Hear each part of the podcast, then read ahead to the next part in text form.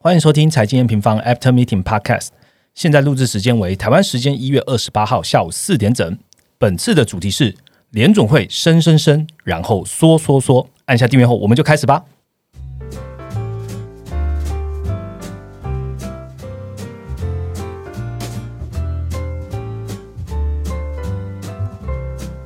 Hello，大家好，我是财经方的 Roger。不要怀疑，你现在听的不是预录的存档，是我们虎年长假之前呢最后一次的 Podcast 录音哦。开始之前呢，还是要不免俗来祝大家虎年快乐。财源广进，如虎添翼，发大财。好，这是我们小编写给我的，要我跟大家分享的祝贺的文具哦。那为什么要在过年呢？还要在这个之前一定要再开录一集呢？原因是因为本周有太多太多的大事要跟听众朋友来分享了。第一件事就是。我们放假啦，但是美股还没有休市嘛，所以你只要有部位还在美股，就一定要来看我们最新的二月月报。这个二月月报的标题叫做“二零二二开局震荡，机会大于风险的关键要素”。好，这是第一个重要的事情。再来呢，就是切合这次主题的联准会了，二零二二的 FOMC 的会议的解读喽。那讲到联准会，又想到了 M 平方，大家应该知道本周会邀请哪个研究员呢？就欢迎我们的美国市场研究员 Ryan 跟大家聊聊喽。Hello，大家好，我是 Ryan。好，Ryan，一开始先来一下虎字的新年贺词，讲五十个就好了。讲五十个是不是？对，哇，其实我是觉得今在现在可能大家很需要，最近股市实在是有点可怕。对，好，那祝大家就虎虎生风了，那业绩长虹，那虎年行大运，好利发大财，乘以五十，好，乘以五十，可以，可以，可以，行行。好，那通常呢，我们都会请研究员来讲一周行情嘛。不过，刚刚 Ryan 已经透露了，二零二二年的开局真的变化的非常的剧烈哦，所以请 Ryan 帮我们回顾一下一月到现在的行情重点好了。哦，那其实今年第一个行情该怎么形容？就是猛虎下山吧，就是对对对，下得又快又猛这样子。那其实成熟国家就是尤其美股的部分啊，就是道琼啊、S M P 五百，其实年初到到现在啊，它跌幅都超过五趴。那纳斯达克啊、费半的跌幅则更大，那分别接近十五趴到十八趴。那其实同时间就是可能像两两外的一个呃美债值利率，它突其实突破了一点二趴。那年初到现在，其实上升了接近五十个 B P。其实非常大，就是升息两码的状况。那十 Y 的美债则是突破一点八，那上升了约大概三十 BP。那直接曲线也变得一个更为的一个平坦。那长端的上行幅度是明显的一个低于短端。所以表示说，市场现在在大幅的反映联准会加速紧缩的一个预期，但是它长端对于说可能说，哎，中长期的一个通膨预期、经济前景的看法还是有矛盾的。因为如果没有矛盾的话，可能会上的更快。是，那这也是造成这次回档，就是以科技啊，或是循环性消费板块，还有成长股的一个估值修正是首当其冲的一个原因啦。那其他的像可能金融板块啊、能源板块，或是其他的成熟国家，像是欧洲股市，那或是新兴亚洲的股市，它跌幅其实你会发现它会会比较小，可能都。在五趴以内这样子，所以表示说，目前就是虽然说市场是情绪是相当恐慌的，那甚至你可以看到说，期货啊或选择权的筹码都有一个大量的避险部位，而且原本可能美股是在一月二十一结算，但你看它结算完直接直接转仓转转那空单，继续继续转仓，对，所以。现在现现在就是有一个很大一个避险的现象，但是它下跌的逻辑主要都还是以联准会加速紧缩，然后通膨跟经济前景的一个不确定性为主。那所以股市的下跌的同时，我们就可以看到，可能像说原油它就持续的上涨，可能说布兰特原油甚至一度突突破了一个。九十美元的一桶的一个水准，那可能说是一些比较冷门的一个商品，可能浮动利率债，那也是创下个历史的一个新高等等哦。那这就这就会跟就是二零二零年的一个三月是有个显著的不同。就现在其实不是一个流动性出问题，或是一个系统性风险，或是经济大衰退的一个情况了。所以其实我们的看法是，目前是哎，这个大家可以去思考一下，现在大跌到底是一个怎么样的状况？嗯，好，Ryan 刚刚讲到了，现在看起来跟呃。刚开始 COVID nineteen 出来之前呢，是看起来不是系统性的风险，不过市场确实都在反映联准会啊加速紧缩、通膨这些状况，所以今天的主题我们就来好好聊一聊这个两个大事情哦。今天会分两个部分啊，首先会聚焦在这个最新的 FOMC 的会议，那借由 Podcast 呢，我们来好好的讲我们听完整场记者会的结论跟重点。那第二个部分呢，我们来看一下就是鹰派的联总会政策。会持续嘛？那美元、美债还有美国基本面的行情要怎么样看呢？我们就开始今天的主题吧。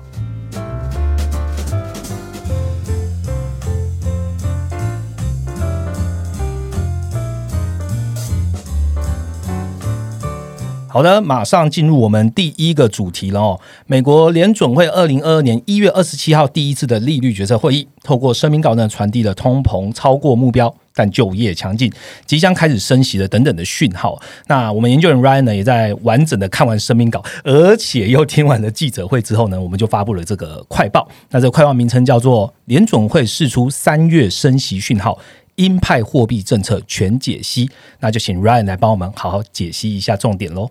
好，那其实从去年大概十一月中的时候，就是其实美国白宫啊、联准会他们政策主轴都是有一个很明确的转向，说关注通膨嘛。对，所以联准会其实在去年十二月会议就已经更新了说它的利率点阵图，到今年是升级三码这个讯号。那这边当帮大家复习一下，就是当时联准会调整的这个说法。那主要是因为没有料到说一个 Delta 的一个变种，就去年八九月的时候，其实造成一个疫情很严重的一个反复。所以去年的它消费旺季的一个商品需求其实是非常非常强劲的。那到导导致说这个供应链紧张的问题也一直延续，那些延续的时间是超出原本的预期，甚至因此看看到就是劳动的一个供给也受到限制，因为疫情的关系，大家没办法回去工作，那劳动市场就有一个供需不平衡，然后呢，薪资也是一个持续创高，所以让联准会改变了当时就是对暂时性通膨的一个看法，那转成说，哎，可能今年要升起一个三码的一个状况。那这一次的话，则是因为又是一个变种欧米孔的一个变种，那其实。大家应该都知道，就是 Omicron 跟 Delta 比，照理说原本的影响应该是要没这么大的，嗯，只是就刚好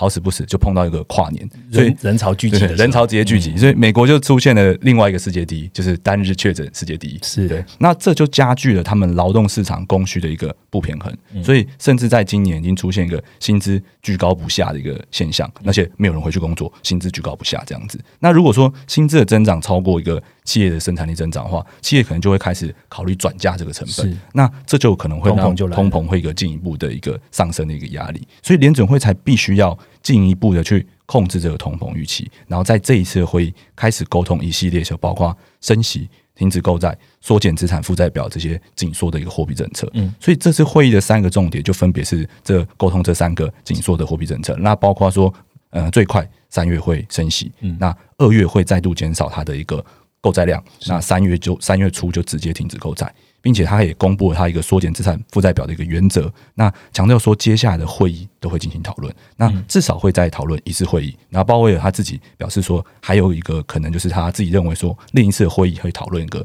缩表的一个细节。所以最快最快大概六月就会看到一个。缩表细节出来这样子，嗯，好，那刚刚讲到第一个重点，我们就来问一下，问一下升息好了。呃，我们其实，在联总会就是 FNC 会议之后，我们发布了快报，然后其实当然很多的媒体也都在关注这件事情。我们有发现，就是很多的亚洲的媒体都有特别写下这个很强的文字哦，就是说联总会接下来每月都会升息，而且不固定升息幅度。哇，听起来蛮警示的。那 Ryan，你在听完的这全部的记者会的，包含联总会他的声明稿之后呢，你的解读是这样的吗？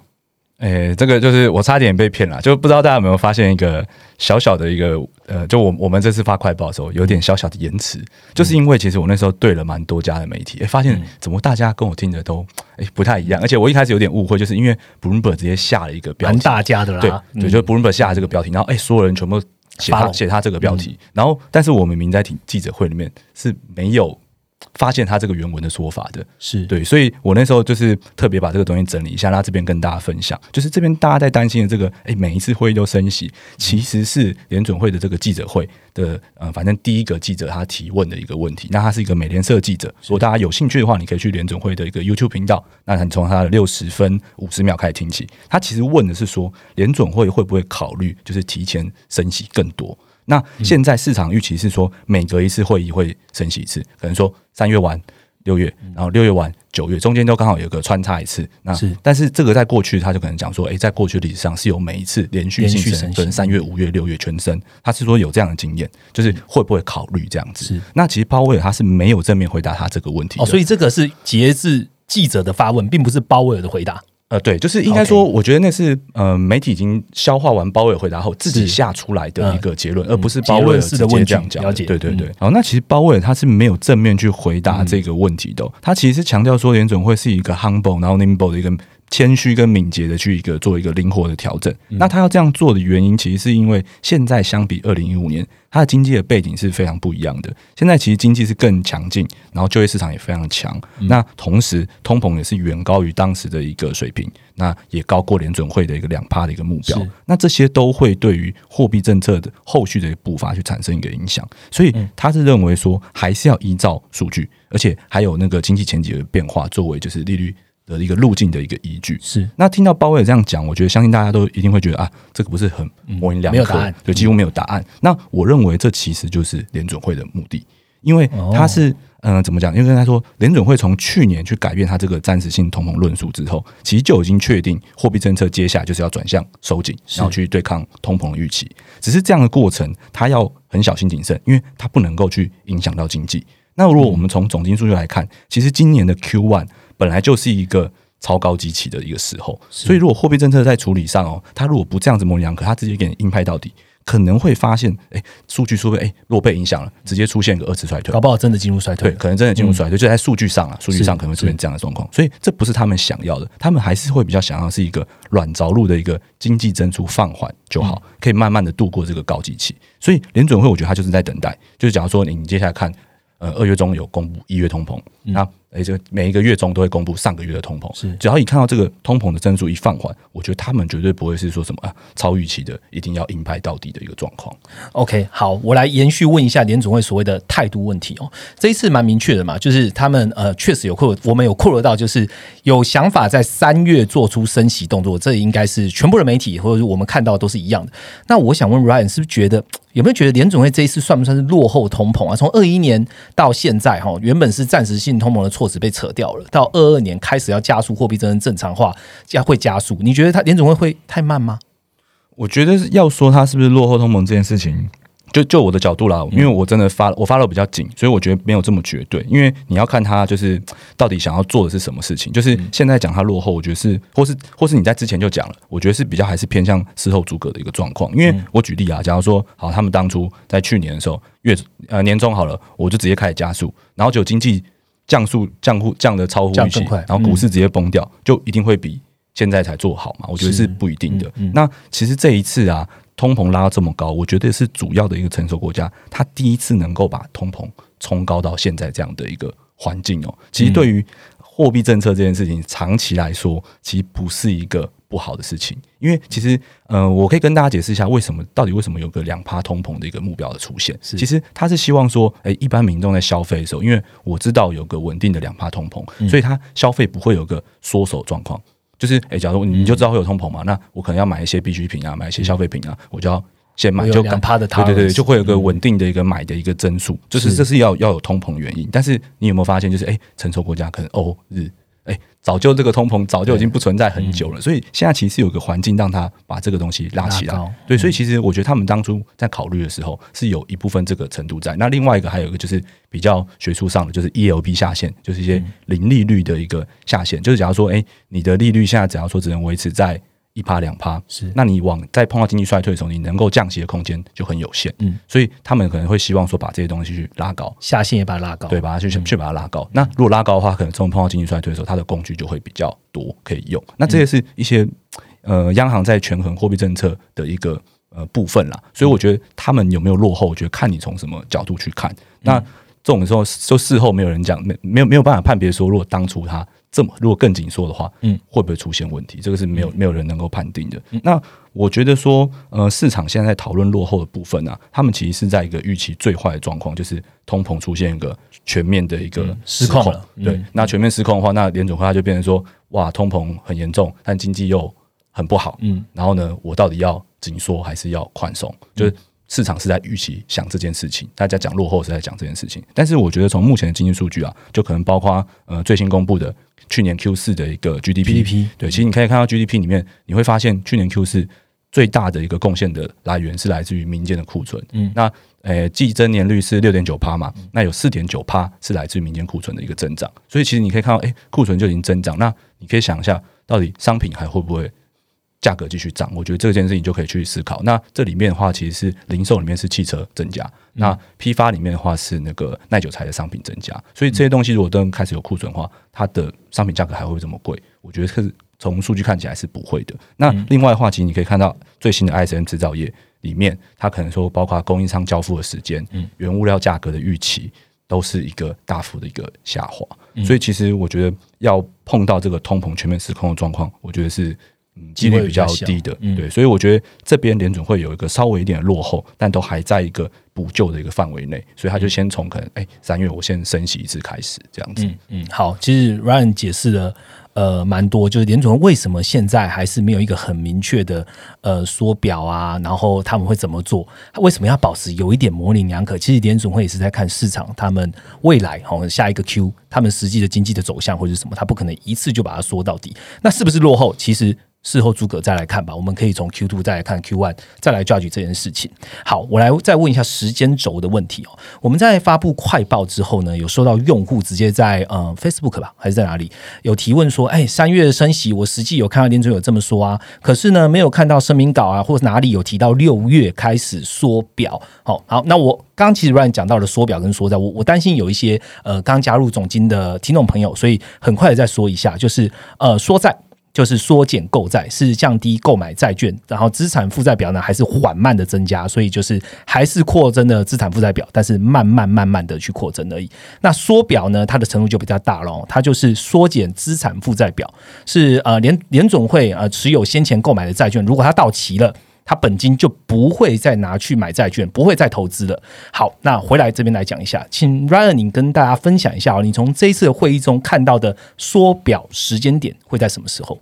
那其实这个的话，我也可以跟，因为我回答这个用户的问题啦。其实你可以去看记者会的时候，去找一个蛮有名的人，就是 CNBC 的的 Stephen Leisman，他反正他就是很常在电视节目上讲。那这是他问的一个问题，就是哎，联总会有没有在时间上有更多的可以？呃的的明确时间点跟大家讲，那其实就包伟就在回答这个问题的时候，他他绝对还是先否定，他是说，哎，这些都没有一个明确明确的时间，对对对。然后呢，但是他的是说，哎，委员有在考虑三月要不要升息，那但是他不会给你给死一个答案。那我们这个三月升息就是从这边去得知的，因为有在考虑了嘛，那就是有机会。那另外讲到这个缩表什么时候做的部分的时候，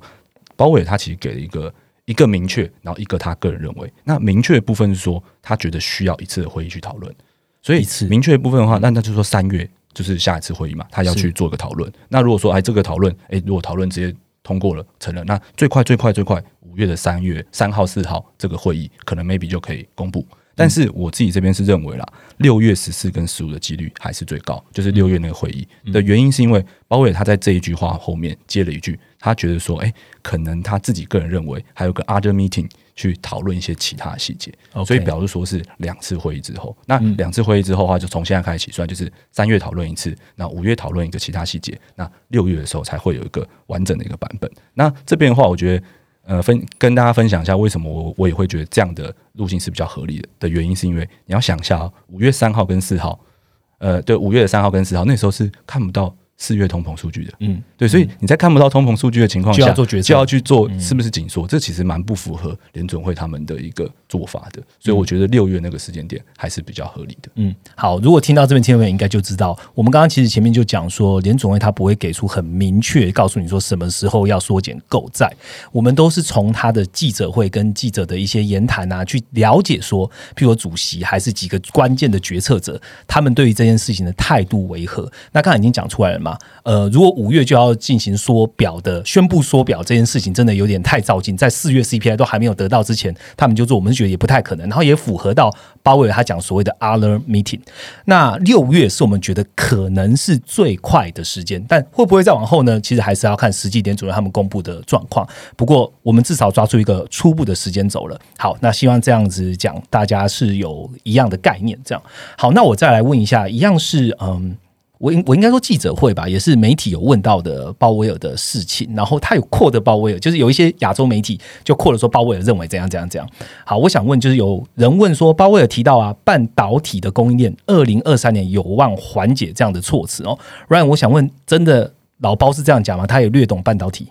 那其实这个就是我我想我这是为什么记者会听这么久的原因，就是因为是好我看到好多记者都 quote 一些，哎奇怪，怎么我是不是没有注意到的事情？是，但后来发现，其实我觉得是因为这次市场太关注这次的会议了，所以其实就是他们会拿很多的记者的提问，然后只要鲍威尔一没有正面回答，他就觉得他就他就写说鲍威尔也这样认为。但其实这件事情就是，我觉得如果你真的去听一下，你就会知道，就是这边讲到这个半导体啊，其实是 Fox Fox 的记者，然后呢，他去做的一个提问，然后他自己提问的时候就直接讲说，哎、半导体是不是呃至少到二零二三年才会缓解？然后呢就这样讲，然后呢鲍威尔其他第一句会第一句话你知道他怎么回吗？他说我没有这样说。我没有这样预期，否定他对他直接就是否定这件事情。然后他其实是认为说，像通膨这件事情，其实跟刚刚前面讲的很很像啦，就是真的还是依靠数据去判断。因为其实联准会它不会因为单一一个产业，虽然说半导体在现在世界上绝对很重要，没有错，但是真的从总监的角度，或是从一个政策的一个角度，真的不会因为一个单一行业去决定它的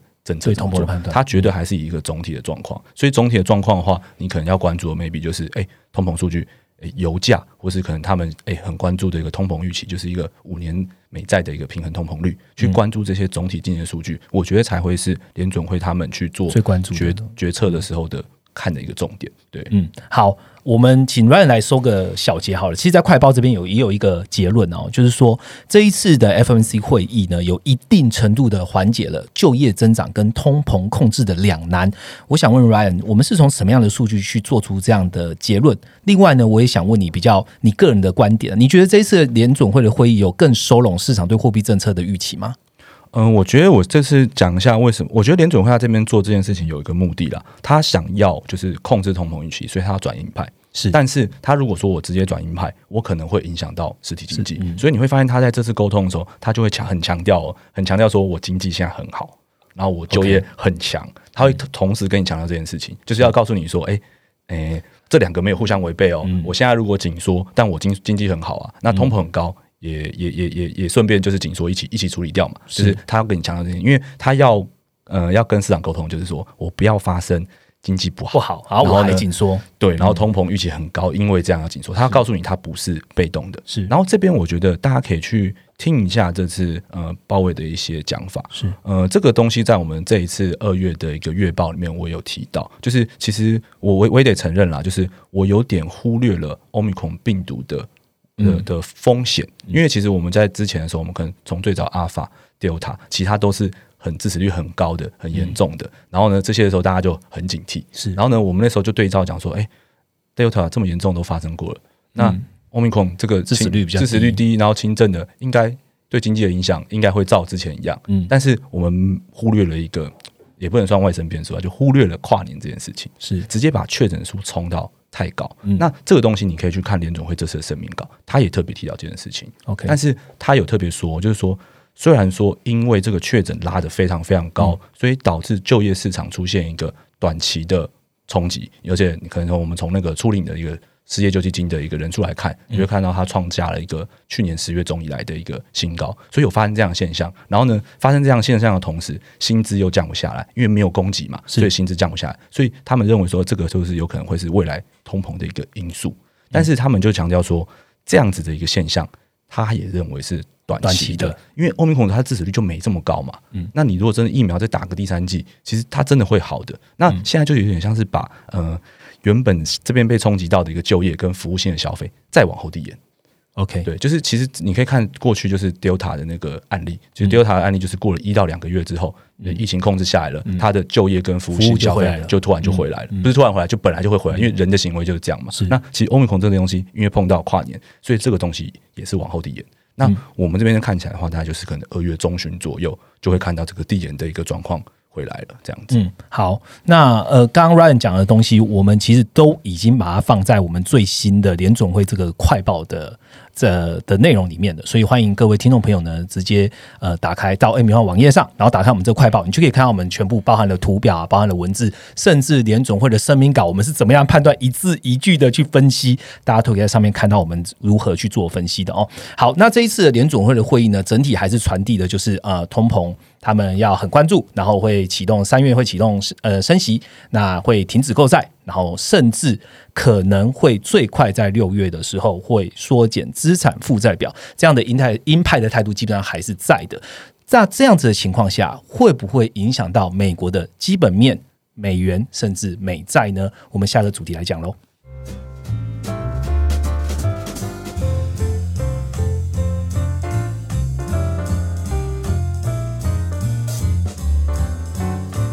好，刚刚讲完了第一个主题之后，我们现在讨论第二个哦。看完了联准会，看看完了货币政策之外，我们最后还是要回来看行情。一月行情其实刚刚 Ryan 在前言的部分，大部分都有说明的，主要还是跟市场担忧联准会的紧缩会加速啦，然后可能升息啊、缩债啊、通膨这些事情。还有一个，其实 Ryan 刚刚提到了两次，就是疫情。呃，想问 Ryan，欧米恐龙的疫情呢？刚刚已经讲了，支持率不高啊，但是我们好像有点忽略跨年加上欧米恐龙造成极大的效应，在经济的数据上面有什么可以跟大家分享的吗？好，那其实就刚刚前面，因为我们上上一趴有讲到，其实就是真的有低估了它对于就是经济实体经济的一个影响。那主要呈现在两个部分上嘛。那第一个，刚刚我们讲到一个初领的一个数据，那初领就是请你跟它从低档很明显的一个回升。嗯，那其实你可以如果拿初领去跟美股去对照的话，你会发现它蛮多的回档都是发生在初领上升的一个时间点。对，所以我觉得这个是。第一第一点，第一个数据。那另外的话，我觉得大家可以去看一下，就是纽约联储的一个制造业指数。那为什么会特别提这个指数？就是我们在今年年初，就是一月初的时候，嗯，那你可以看到 ISM 制造业其实还有服务业，其实都没有掉的表现非常还算。但是它后面公布这个纽约联储的指数是直接掉到一个就是零轴的一个状况。那这个的原因是因为它调查期间的有一点点不一样，就是 ISM 这个制造业它是调查时间是去年年底。就是呃二十号之前的那那段时间，可能就是呃最后倒数第二个第二周的那个时间。但是纽约联储这个调查时间是一月初到十五号之间，就是 OK 一月中之前，所以他调查就是这段哎更近了跨年之后的报报确诊的一个时间点，所以他调查出来数据就非常的糟糕。所以我觉得从这边的话，大家应该要看的是不是我们去关注下一期的。ISM 的制造业跟服务业，那服务业这边我补充一下，如果你有看除了 ISM 以外的那个 IHS Market 的那个服务业部分，你会发现它也是直接从五十五吧回落到五十点九，就是几乎没有扩张。那这个也是跟疫情是有关系的。那所以说，我们现在就是看这疫情的状况会不会变好。那这边的话，我提供一下我自己对疫情的一个想法啦，就是。嗯，我觉得它虽然造成一个超预期的一个短期的现象，但是我们如果从美国的一个肺炎的确诊还有死亡数据来看，我觉得它的高峰可能会分别落在一月的第二三周，然后呢，它对于经济的一个负面冲击，应该在二月的一个上旬就有可能会消退，因为大家应该知道现在的欧米孔的一个状况是，你得了，你就是就是自自自主了，然后你也不用进医院啊，不用也不会也不会致死啊，就是好像它致死率应该好。到千分之几了，好像已经不是原本那个像 Delta 的百分之八是这种数字，所以其实流感化更明显。对对对，流感化是更明显的，所以我觉得这个东西可能到二月上旬就会消除。那二月上旬如果消除的话，其实我们可能再关注一下，就是诶呃二月初的 ISM 的制造业服务业是，然后可能。月中的一个地区性的一个制造业服务业的数据都可以去看一下，这样子。嗯嗯，好，那大家可以来观察刚刚 Ryan 讲的这几个数据哦。其实我们在月报里面也有特别去讲一下欧洲的是欧洲的状况。欧洲现在看起来的 Omicron 最高峰。的时间已经过了，那确实在过了之后的经济数据来讲，确实有看到有会又又有起色，所以美国其实可以想象一下，如果今天欧米克的走势是差不多差不多的，那美国可能就会在 Ryan 刚刚讲的一月的二三周是最高，那接下来到二月二月中一些经济数据有望都还可以有好转的机会。好，那来问另外一个点好了，嗯。一月份啊，其实我们看到的国际油价在度上涨嘛，现在看起来这个时间点看起来现在是八十七美元一桶 WTI 原油，那相对的带动一直压不下来的通膨，还有美债殖利率走到现在的时间点是一点八二 percent 的疫后新高了哦，一点九、一点八七都很高。大家还记得二零二一年的三月哦，当时美债殖率来到我们预估的一点五 percent，哇，市场也是很大的一个。波澜呐，哈，那现在好像历史重演一样。我们从美债值利率，请 Ryan 说明一下好了。现在高攀不下的原因，还有中期我们要怎么看呢？好，其实美债值率，我觉得可能相相较美股啦，我觉得就是看的我们看的算比较准确的一个商品。那其实主要原因，它跟二零一四年最大不同，就是二零一四年那时候讲说停止购债的时候，其实值利率是反向的，就是没有没有没有照着那个正常的一个去走。那其实我觉得主要原因是因为现在的通膨环境跟当初真的不一样。就是其实包伟刚才有讲嘛，就是现在通膨是非常高的，高远高于当初的水平，所以通膨预期很强劲的情况下，就会去支撑那个通膨呃美债的殖利率。那另外一个还有个就是，哎，财政部在这边是一个大量的发债。如果大家有印象的话，其实我们在去年的时候就不断去强调，哎，债务上限啊，然后还有财政政策要推出啊，那这些都会让财政部是。呃，需要非常大的一个债务去融资，那就会让债券的供给去做一个上升，那债债债券的价格就会下跌，那利率就会上升这样的状况。所以其实是有这两个最主要的一个。不同。那除了这个之外，嗯，我觉得大家可以去看一个数据，就是 TG 的账户。那这个东西就是反反映在 TG 的账户期，你可以看到它从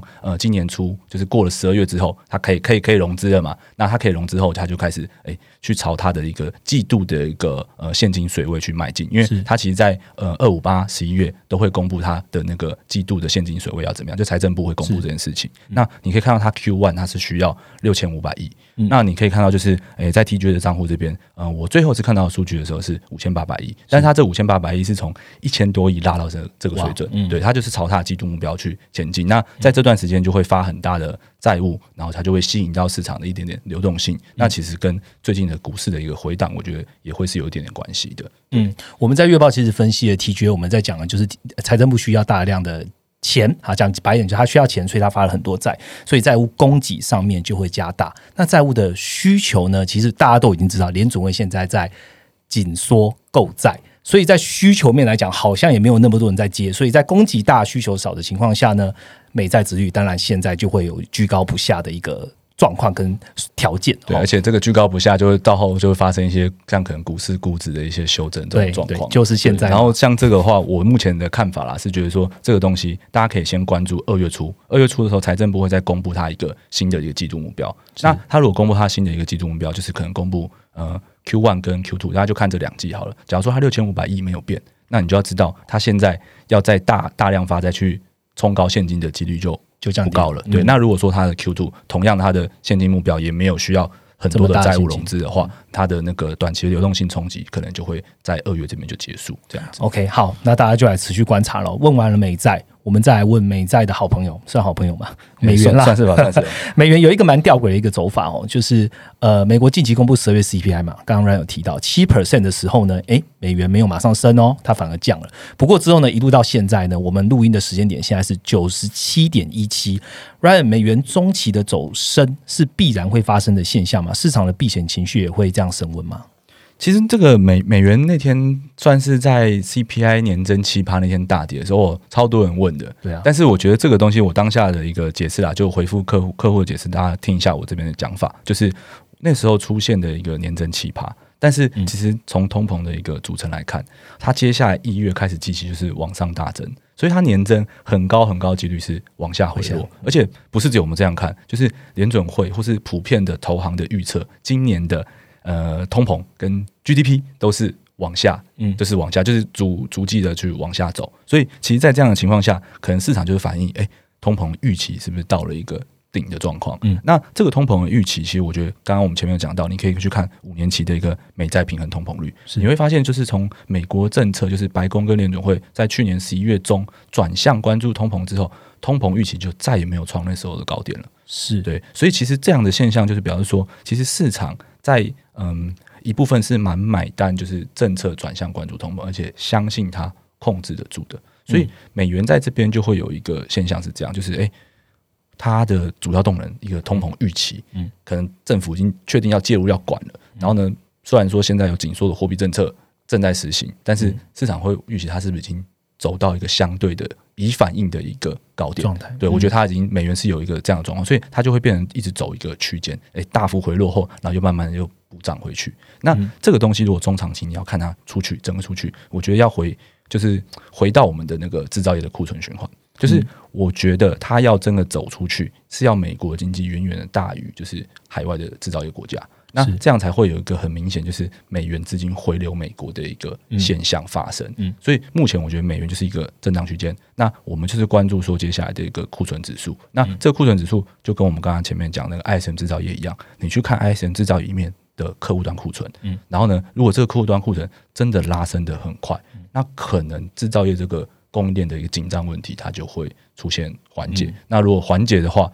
那制造业国家它的经济的增速应该也是会做一个。下修的状况，那这样的话，美元就会有一个往上的一个上行动能。嗯，我们在讲美元还有一个蛮重要的点，就是流动性到底有没有问题？Ryan，我们是有特别关注 ONRP，可以跟大家分享 ONRP 的现况吗？好，其实这个这个这个部分的话，我觉得就是现在真的完全没有任何的流动性问题。然后呢，刚刚前前面讲的那个 TGA 的那个部分，我觉得它就是一个短期现象，是因为刚刚 Roger 有讲嘛，这个 ONRP，它其实 ONRP 就是说，哎，货币市场基金啊，他们平常就是这些都是短线的钱，它它。他就是只能放在短期的一年期以内的一个资产里面，他要找一个东西去孳息，孳息。那他就丢到联准会的这个 ONRP 里面。是。那这个东西的话，就是现在想要有一点七兆的一个水准，所以其实假如说呃有一个他觉得报酬率不错，我举例啦，可能说像现在短债殖利率拉的很高，嗯，那他可能诶、拉的很高，他就可能就会流出来。去买短债。去买短债，但是这个现金它是随时可以去使用的，所以流动性上是比较没有什么问题。然后呢，你要想一件事情嘛，其实联准会根本就还没开始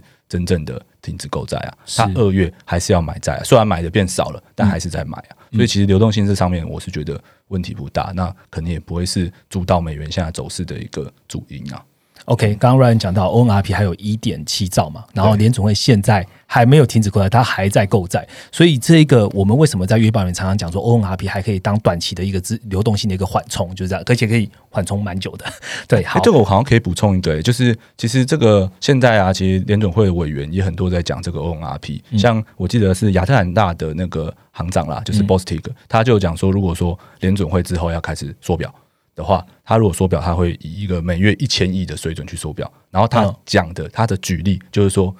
因为 ONRP 那时候有一点五兆。他就算从用一千亿，也要十五个月，这就是他当初的一个举例，就是表示说，其实现在连联准会委员都是认为说，市场流动性是是太多的状况。对，那只是这个太多的状况，可能就是大家会讲啊，那为什么股市都不反应啊什么的？这其实也不是股市不反应啊，就是它 ORP 它就放在里面啊，它又没拿出来。但假如说我举例啊，假如说真的跌到一个很漂亮的一个估值，或是殖利率上升到一个吸引它的空空间，它立刻就就会吸引过去就吸引过去，然后呢，资产它的价格就会有一个支撑的一个现象。对，嗯，好，谢谢 Ryan 跟我们分享今天的内容。我们从联总会看到了美国的基本面，再看到了美元、美债。好，那刚刚讲的东西呢，其实我们也都发生在我们最新发布的二月的月报里面。我们刚刚只是拿了二月月报可能 Ryan 写的。呃，十分之一吧，拿来跟大家先用口语化的方式来分享一下。当然，我们整个月报包含的呃五大经济体，然后还有重要的商品，包含的新兴市场啊、原油，我们怎么看，都已经在二月最新的月报里面。如果你的资产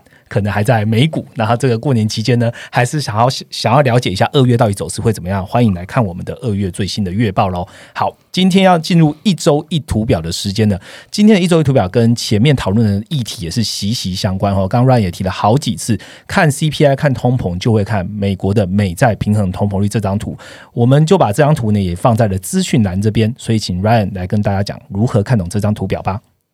好，那其实我们刚才在前面讲到很多，就是诶通膨预期这件事情，就是通膨预期这件事情，到底市场这个预期是怎么看？就是除了诶我们可能熟知的一些可能说密大的一个五年期的一个调查，那另外一个我们觉得比较重要就是这个美国的这个美债的平衡通膨率。那我这边先稍微讲一下它的一个定义好了，它的平衡通膨率是美国的一个同天期的一个美债去减掉就是抗通膨债券 TIPS 的一个值率差，所以它其实是市场上去交易出来的一个结果，所以它也会更及时，就每天都有报价，所以这是我们这边要介绍这个重要指标的一个主要原因。那这边的话，我跟大家做一个简单的举例，帮助大家大家了解好了，就是假如说你把我们前台这个图表打开啊，我们有三条线嘛，分别是五年期、十年期跟二十年期，那你就可以把它简单的想象成就是，诶市场对于诶中期就是五年期的一个通膨预期，然后呢，诶十年期的只要长期一点的一个通膨预期，跟二十年期最长期的一个通膨预期的一个状况，那你就会发现说，在二零二一年的一个年初的时候，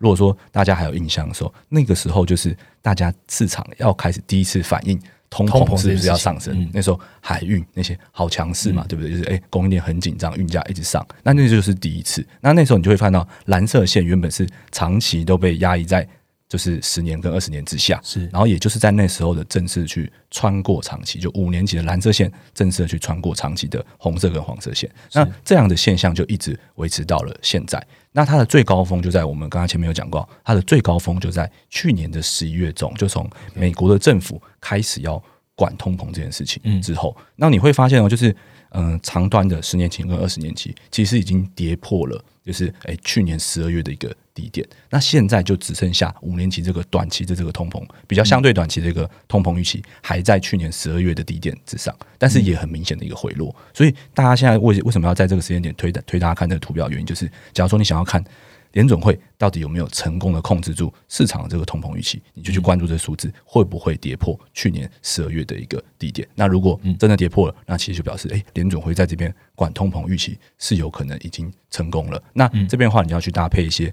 实际的一个通膨数据，可能我们刚才提到的一个二月中，是，然后呢，二月中会公布一月的 CPI 嘛，啊，三月中会公布一个二月的一个呃 CPI 嘛。那如果说，哎。有出现这样的呃，就是公布数据，然后通膨一起跌破的时候，那可能就表示联准会在控制通膨这件事情上有成功的趋势。对，嗯，好，希望呃这一周图表对于呃第一次听到我们呃这个这张图表的用户呢，可以帮助你了解联总会它是怎么样看通膨，或者说市场更及时的数据是怎么样去反映现在通膨对市场的一个状况。跟预期了哈，好，那讲完一周图表之后呢，我们来问两题用户问题好了，其实也都跟最近的情势啊会有一点关系哦。第一个是来自于 Facebook 的用户啊，他叫陈中熙哦，我不知道念不出来，我 O 不 OK？但他的账号名称就是这个了哈。他的问题就是说，哎，想请问研究员，为什么公债值利率上升会造成货币升值呢？好，那其实这个只是就理论上啊，理论上就是说，哎，假如说你一个国家它的公债殖利率是很高的，那是不是就会吸引就是哎海外的资金去买这个要有高殖利率的一个债券？就是理论上是这样，但是你会发现，其实有一些国家可能说，哎，它的经济体制比较不好，是，那它殖利率再高都吸引不了资金进去，所以这个这东西只是理论上，就是公债殖利率上升会造成货币升值。那我们这边讲的主要是美债这边，那你可以去设想一下，就是美元它就是一个。霸权货币，所以美债值率如果上升到一个不错的一个水准，像我们我们哎，就是业内很常做的一个举例，或是哎，我们 Rachel 也很喜欢做这个举例，就是台积电的值利率，在台积电值率现在是一点八帕。那如果说确定它的哎明年增速是哎两成啊，明年它的值利率可以上升到两帕以上，对，那其实你会看哎，大家可能就会去疯抢这个事情，因为它值率变高了。那美债值率其实就是这样的一个概念，就知道哎，它美债值率假如说现在一点八帕突破到两帕之后。可能很多长期的机构资金，它就会涌进去买，因为债券这东西这样，你买了，你只要 hold 到 maturity，它其实是赚稳赚那个值利率的，是。对。那这种东西稳赚的状况下，是你美元要撑在那，那美元它可能就是一个霸权货币，所以它就会被撑在那边，所以我们才会说，哎，如果美债值率上升，那在这边是有可能会吸引资金。回流美元去买美债这件事情，嗯，其实这到呃经济学最基本的逻辑啊，资金会怎么流动，就是往利息高的地方流动。对对，那刚刚 Ryan 讲，就是当你今天是一个强势货币，你讲话就是你代表的这是大部分货币最后避险啊，或者大家会靠拢的地方，你就美债值率越高，好，然后当然这当然货币会升值。但是如果你今天是比较呃比较经济体比较弱一点的，那或许这件事情就不会发生。好，而且我这边再举个例子好了，就是其实像如果说是诶，可能大衰退期间，像可能说，哎，美美就全球大衰退，然后就可能二零二零年三月那种时候了。假如说，哎，联准会就确定要狂降息，那你那时候可能就会看到一个比较相反的现象，就是，哎，殖殖利率就是嗯，就没有没有没有没有这么没有这么高，但是美元还是会很因为避险，对，就是有可能会这样现象，所以它不是一个绝对，但是这是我们当下根据现在这个情势去判断说，哎，假如说现在的美债殖利率是。往上可能一点八要往两趴去走，然后呢，我们接下来有可能看到一个制造业的库存循环，所以美元还是会强势，那它会是一起的，就是相辅相成的一个判断。对，好，OK，谢谢 Ryan 的解释了哦。那我来问第二个用户的问题，他是呃透过 email 来写给我们的，那嗯。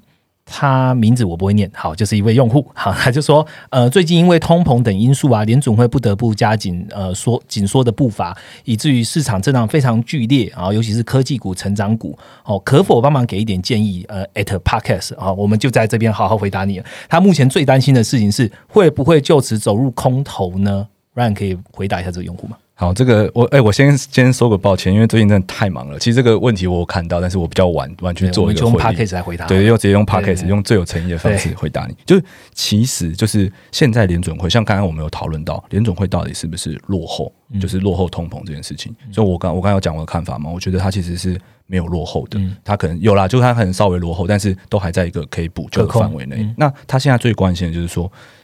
，Q one 机器就是非常非常高。那我我联总会要怎么做才不会让它变成一个二次的一个衰退？它应该是要一个经济软着陆的方式。那软着陆的方式的话，股市它的一个支撑也会力道也会比较强，然后估值这种修正也都会比较好好好会得到控制。所以我觉得就是我们还是要回归到经济的数据来看，像可能说以现在现在现在看到的数据啦，初领的部分，其实已经看到就是疫情的确诊影响逐渐消退之后，其实已经看到第一期的回落。那这个东西我觉得算是一个好现象，因为真的只要就业市场回来，那你可能包括就是民众的一个消费能力、零售，对，都可能都会有好转的一个现象。所以我觉得这边我们从数据层面上是没有看到要步入空头的一个迹象，因为其实你要想啊，就是经济是一个很大的一个巨轮，就是我们很常讲它是一个很大巨轮，它不会因为一个可能说股市崩跌十趴，它就从就是 从成长转衰退，就是其实是很很难很难发生这种事情，除非二零二零啊那种大的外生变数突然砸下来的时候。嗯，对，就是可能像肺炎疫情这样这种太太严重的外生变数，不然的话，其实我们应该是很很难看到说，哎，经济直接跳一阶，从成长变成一个空头的一个循环。所以这边虽然说股市跌很多，而且我我知道大家很杀 r 我也很杀 r 因为哎，我也蛮多的一个部位在这边。那我觉得我只能说给一个就是可能说部位去调整的一个建议啦，就是像可能说你在像我这次的配置，我从大概今年年初的 ISM 制造业公布之后。我就有把蛮大的一部分的持股就转到去那个跟能源跟工业有关的部分，嗯，或是一些我看得到成长动能的一些传产这样子，那这样的话就可以去平衡你手上的一些成长股跟科技股跌幅。但是我只能这样讲，就是。从年初到现在是通杀，无一幸免，基本上是通杀盘。除了除了少数的能源个能源个股，对，这个除了这个以外，真的是算是通杀盘。就是这个东西，我觉得你也只能减少损失，并不是说能够完全的去避掉它。那如果说你，呃，这边是，但这个可能是我们我在内部给周会的一个建议啊，就是就想说你有些杠杆啊，或是嗯，你持有一些单一个股太大，那那个就是你可能要去，你就要你就得更承受。这个波动了，那如果你你你不是的话，那可能一些指数型的或是产业板块型的，你就比较不会有这个问题。对，因为其实我有个股被腰斩了，就这一波，你看嘛，大盘才跌，纳斯达克才跌十五趴嘛，但是我有一些美国的小的个股是被腰斩的，那我只能说你要去控制那个资金水位，然后呢，这边很 suffer，但是空头几率还是相对低的。OK，好，我我相信回答已经算蛮清楚了。那我们今天真的花了蛮多时间来讲联总会，然后也讲了美国的经济了。那如果你想要知道全球的经济的样貌，二月到底该怎么看的话，还是推荐你到我们的二月的投资月报。然后来看我们全球的一个投资的展望喽。好，那今天的 p a r k e t 内容就到这边。最后跟大家提醒一下哦，下一周的 p a r k e t 我们是真心要暂停一周，因为大家就年假了哦。对，新年快乐。对，也跟大家说一下，就是虎年行大运的。那我们就农历新年后见喽，拜拜，拜拜。